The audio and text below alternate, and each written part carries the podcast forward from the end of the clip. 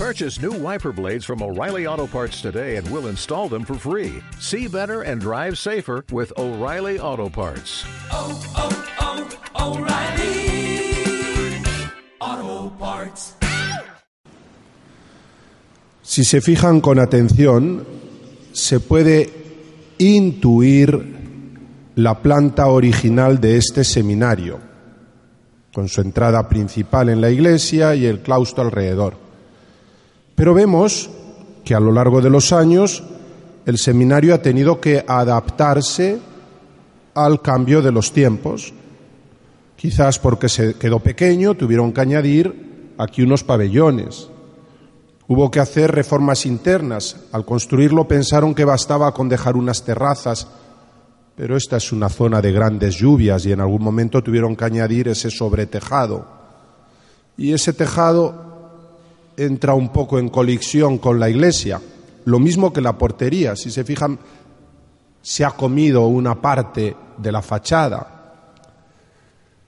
Sin duda ninguna, cada vez que hicieron una reforma, la intención era adaptar el edificio y mejorarlo.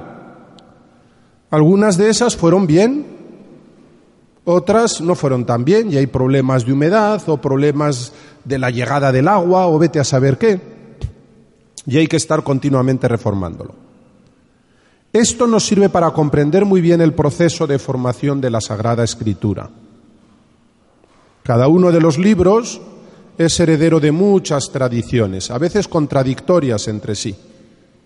En cierto momento se ponen juntas en forma de libro, pero la imprenta es un invento reciente, de hace 600 años, por lo que los libros se iban copiando y a veces voluntariamente para explicar mejor una palabra se cambiaba o se resumía una frase que parecía muy larga, o se alargaba una frase que parecía muy corta.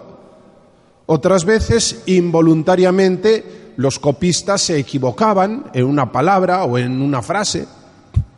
Por eso es tan complejo a veces reconstruir los textos.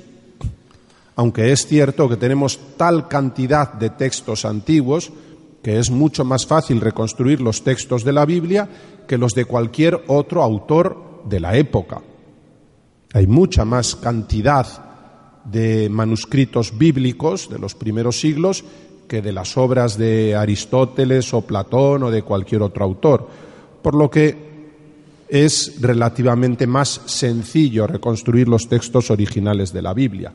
Pero aún así nos quedan algunas dificultades y aún así vemos en los textos a veces contradicciones. Fíjense en lo que estamos viendo en estos días en los libros de Samuel. Se juntan distintas tradiciones, algunas claramente pro-monárquicas. De hecho, estos textos se escriben ya en la corte de los descendientes de David, aunque sea al final de los tiempos, y después se reescriben en el exilio y hay todavía adiciones y cambios hasta tiempos relativamente recientes, porque la fijación final es ya de la época de nuestro Señor Jesucristo, más o menos. El caso es que hay también tradiciones antimonárquicas, tradiciones que dicen que ha sido un error tener un rey y tradiciones que dicen que lo mejor que podíamos hacer es tener un rey. Lo importante es leer cada texto de la Biblia a la luz de toda la Biblia. Cada texto se ilumina únicamente a la luz del conjunto de la Sagrada Escritura. Y ahí podemos ver la evolución del pensamiento, ahí podemos ver las distintas corrientes teológicas, pero sí que hay algunas ideas centrales, hay algunos argumentos que se van desarrollando, porque al fin y al cabo el revelador es uno y único, Jesucristo. Él es la plenitud de la revelación y clave de interpretación de todos los textos. Veíamos ayer que Saúl fue rechazado y decíamos que hay dos tradiciones distintas. En el capítulo 13, por un fallo litúrgico, en el capítulo 15, por una dejadez de obediencia. Bueno, Intentaron explicar por qué Saúl, que era alto, fuerte, valiente, sin embargo, no terminó siendo el que estableciera la monarquía en Israel. Lo suyo fue solo un intento, pero no son sus descendientes los que después gobernaron en Israel. De hecho, él todavía no tuvo un ejército fijo, todavía no tuvo una sede, una capital para su reino, etc. Hoy se nos dice que David era tan pequeño que no lo tenían en cuenta ni su padre ni sus hermanos. Llega Samuel buscando a uno de los hijos de Jesé y le presentan a todos, pero ni se les ocurre que David pueda tener algo que decir, algo que aportar. No solo era el más pequeño de edad, era el más pequeño de cuerpo, debilucho, aunque después haya otras tradiciones distintas, pero recordarán, y lo veremos dentro de algunos días, en la escena de Goliat, que David vence con su inteligencia, pero le ponen la armadura de Saúl y no puede ni moverse. Se queda ahí como un ratoncito dentro de un castillo.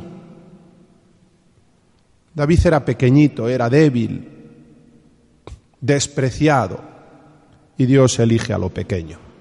Y Dios realiza una obra de salvación con lo descartado. Si se han fijado, esto decía la primera, la, la oración colecta de esta mañana. Oh Dios que eliges lo débil para confundir a los fuertes, hablando de Santa Inés. Este es el misterio también de nuestra fe. Dios no se manifiesta siempre siguiendo la lógica humana, sino que su lógica es otra. Nuestros caminos no siempre son sus caminos. Él sale a nuestro encuentro y se va revelando, pero a veces nos resulta difícil comprenderlo precisamente porque no sigue la lógica humana. Le gusta romper nuestras ideas, nuestros prejuicios. Se manifiesta donde menos lo esperamos, en la debilidad, en la pequeñez, en la humildad. Ha sido así una constante en la historia de la salvación y sigue siéndolo hasta el presente. Dios sigue saliendo a nuestro encuentro en la pequeñez y a veces estamos demasiado ocupados buscando la grandeza, lo que luce mucho, lo que impresiona, pero es en la debilidad, es en la humildad, es en la sencillez donde la gracia de Dios se hace presente para nosotros.